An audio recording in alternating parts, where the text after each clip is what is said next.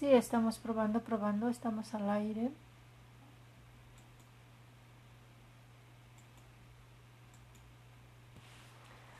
Hola, muy buenos días. Hermana, soy hermana María Guadalupe Ortega Sánchez, religiosa de la Cruz. Pues aquí estamos en el canal de YouTube, en las plataformas de podcast. Eh, creo que sí nos estamos escuchando, por lo menos ya vi allí una manita en el canal de YouTube. Y pues aquí estamos con muchísimo gusto. Vamos a entrar directo a, las lecturas. Es ahora de la carta del apóstol San Pablo a los Efesios, capítulo 4, versículo del 1 al 6. Eh, perdón que me estoy aquí moviendo. estoy... Hola Iris, saludos. Eh, puse aquí algo para que cubriera la ventana que no entrara mucho el reflejo de luz pero creo que está un poco oscuro entonces la estamos quitando. Dios mío creo que me tienen que tener un poco de paciencia. Muy bien creo que se ve mejor así verdad ok perdón para los de plataformas de podcast lo que pasa es que grabo al mismo tiempo lo que son los podcasts con el video de youtube. Muy bien ahora sí vamos a entrar a lo que es la carta del apóstol San Pablo a los Efesios, capítulo 4, versículo del 1 al 6. No se olviden de descargar su Sagrada Escritura en el celular, en su tablet, o bien eh, tener pues su Sagrada Escritura a la mano o un misalito como lo estamos viendo aquí en, en el canal de YouTube. Hermanos, yo Pablo, prisionero por la causa del Señor, los exhorto a que lleven una vida digna del llamamiento que han recibido. Sean siempre humildes y amables. Sean comprensivos y soportense mutuamente con amor. Esfuércense en mantenerse unidos en el espíritu con el vínculo de la paz, porque no hay más que un solo cuerpo y un solo espíritu como también una sola es la esperanza del llamamiento que ustedes han recibido. Un solo Señor, una sola fe, un solo bautismo, un solo Dios y Padre de todos, que reina sobre todos, actúa a través de todos y vive en todos. Palabra de Dios. El día de ayer decíamos que como el como la medida, por así decir, o, el cuestionamiento que se nos hará al final de nuestras vidas es el amor, ¿verdad? Y, y que siempre al tomar decisiones, siempre estar en oración, al pedir para otros, lo que es la medida es el amor, ¿verdad? Y hoy, pues siento que hoy va por ahí y continúa lo mismo, dice Pablo. Yo, Pablo, prisionero por la causa del Señor, a mí eso me recuerda pues a la misma entrega del Señor Jesús, ¿no? O sea, él hubiera podido correrle y sin embargo decidió permanecer, decidió quedarse ahí y bueno, ya sabemos el final, ¿no? La cruz, su muerte, pero el, el final final fue la resurrección. Entonces Pablo, pues Pablo siguió su mismo camino y al final terminó prisionero pero él lo tiene bien definido por la causa del Señor. Dice, y los exhorto a que lleven una vida digna del llamamiento que han recibido. Quizá más de uno podemos preguntarnos, ¿y cuál es el camino? ¿Cuál es el sendero por el que he de seguir?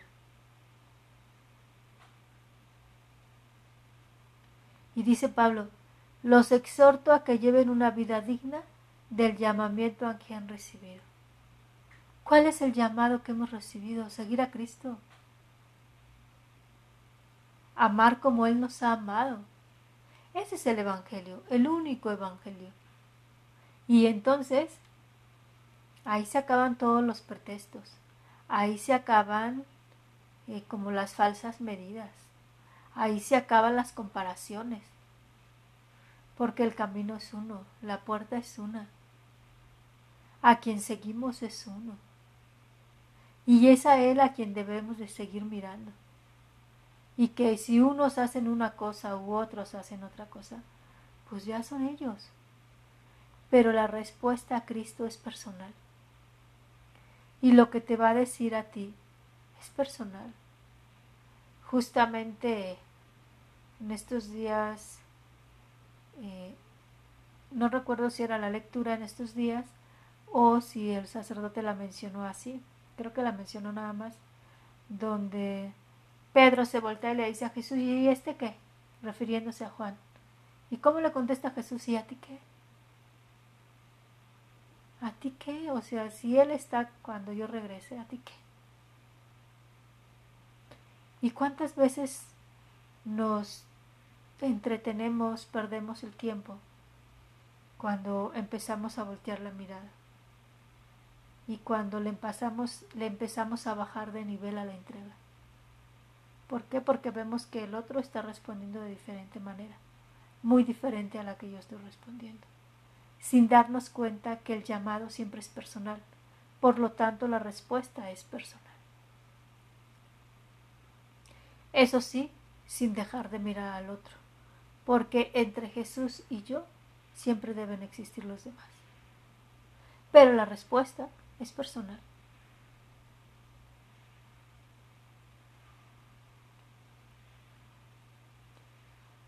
Sea que lleven una vida digna del llamamiento que han recibido, sean siempre humildes y amables.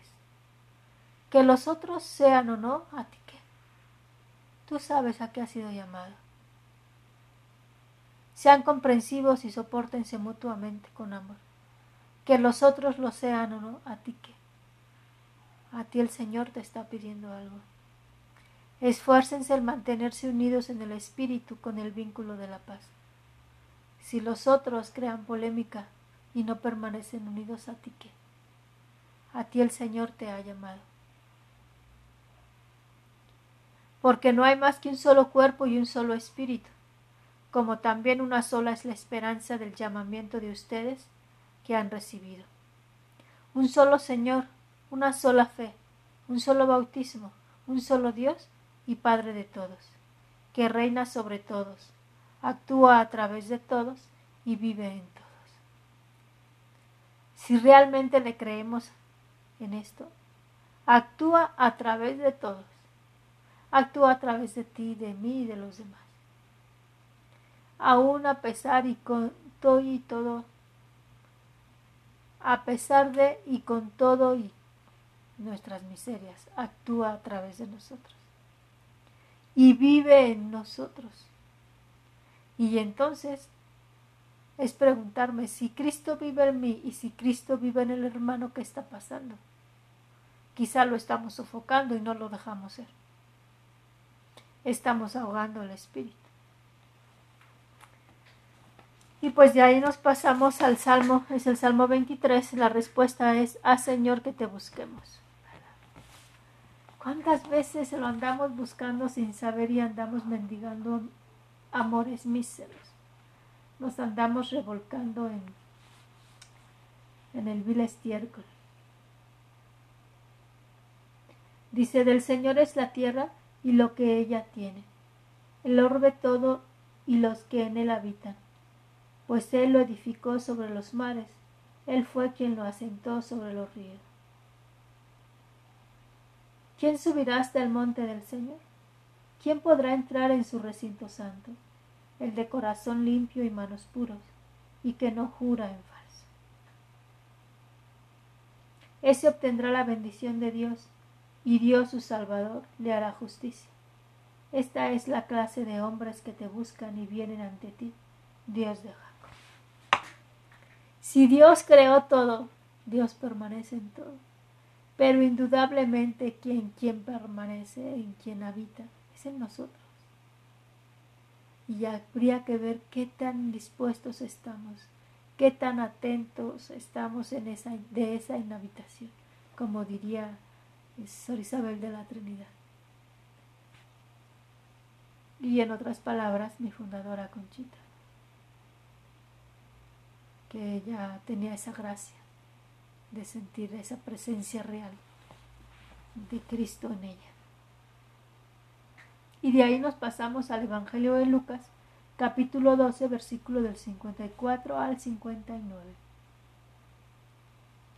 En aquel tiempo Jesús dijo a la multitud, Cuando ustedes ven que una nube se va levantando por el poniente, enseguida dicen que va a llover, y en efecto llueve. Cuando el viento sopla del sur, dicen que hará calor, y así sucede. Hipócritas, si saben interpretar el aspecto que tienen el cielo y la tierra, ¿por qué no interpretan entonces los signos del tiempo presente? ¿Por qué pues no juzgan por ustedes mismos lo que les conviene hacer ahora? Cuando vayas con tu adversario a presentarte ante la autoridad, haz todo lo posible por llegar a un acuerdo con él en el camino, para que no te lleve ante el juez. El juez te entregue a la policía y la policía te meta en la cárcel. Yo te aseguro que no saldrás de ahí hasta que pagues el último centavo. Palabra de Dios. Qué fuerte, ¿no? no sé si a ti te queda el saco. No, si a mí me queda. Hipócrita.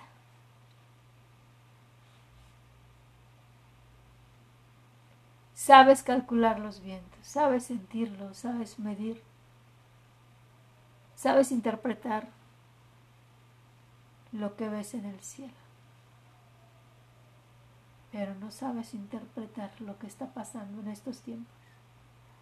¿Y no será que a ti y a mí el Señor nos está diciendo así hipócrita?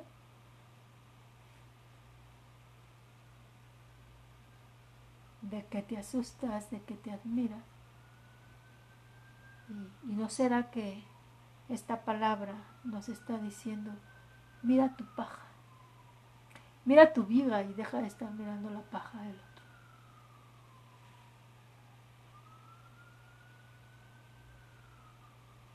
Y esta frase fuerte, yo te aseguro que no saldrás de ahí hasta que pagues el último centavo. Y no porque pensemos, nuevamente lo digo, en un Dios justiciero.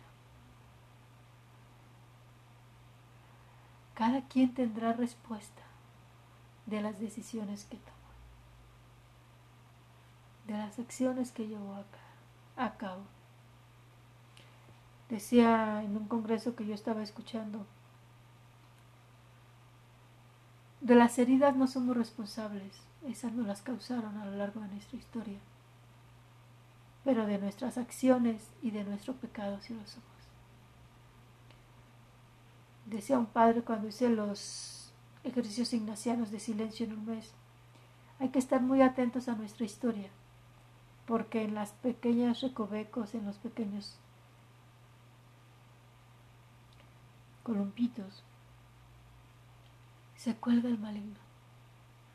Y muchas veces se vale de nuestras heridas para hacernos caer, caer, o por lo menos para hacernos perder el tiempo.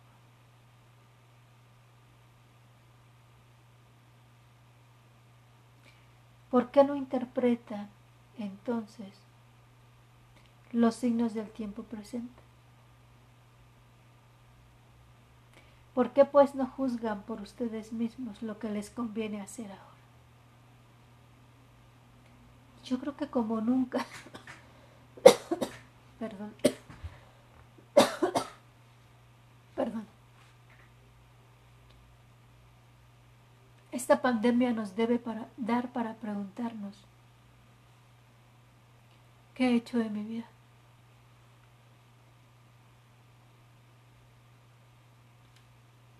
¿Qué he dado? ¿Qué he permitido?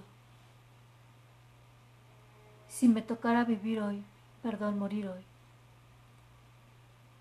Si el día de hoy me dijeran, hoy vas a quedar inconsciente, porque te infectaste de COVID, ¿qué tendrías para decir? Se acaba de terminar el tiempo de podcast tendrías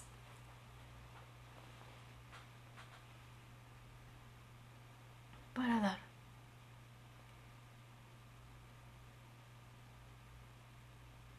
Si supieras que hasta hoy llega tu vida, que hasta hoy tienes conciencia y te preguntan, ¿valió la pena vivir? ¿Ha tenido un sentido tu vida? ¿Has dejado huella? Tu vida habla de Cristo, habla de amor, habla de misericordia. Pero más de una vez estamos tan seguros de que a nosotros no nos va a tocar, de que a nosotros no nos va a pasar.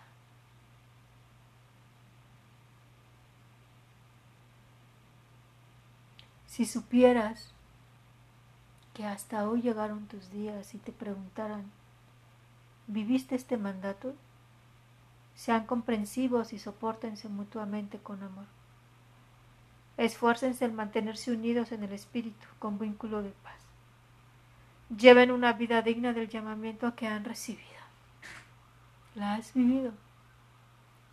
¿Has vivido una vida digna?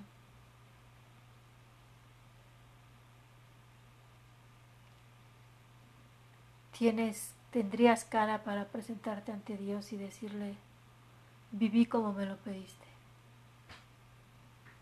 Cumplí mi misión, fui feliz.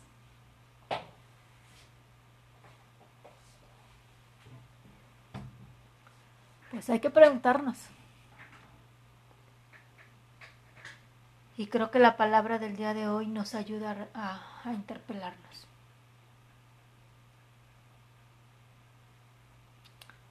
Les comparto que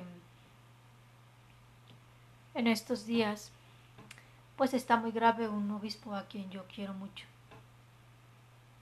a quien cariñosamente los que lo conocemos le decimos Tata. Es conocido como el obispo de los pobres, obispo emérito de Tehuantepec, Oaxaca.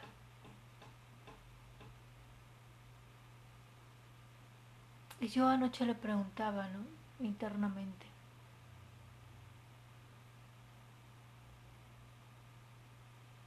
Yo le decía, Tata, ¿qué diría la gente de ti? ¿Qué testimonio va a dar la gente de ti? ¿Qué queda de tu obra?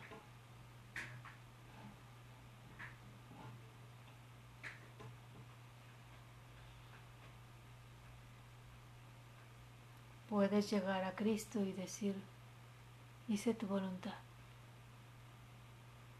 hasta el final.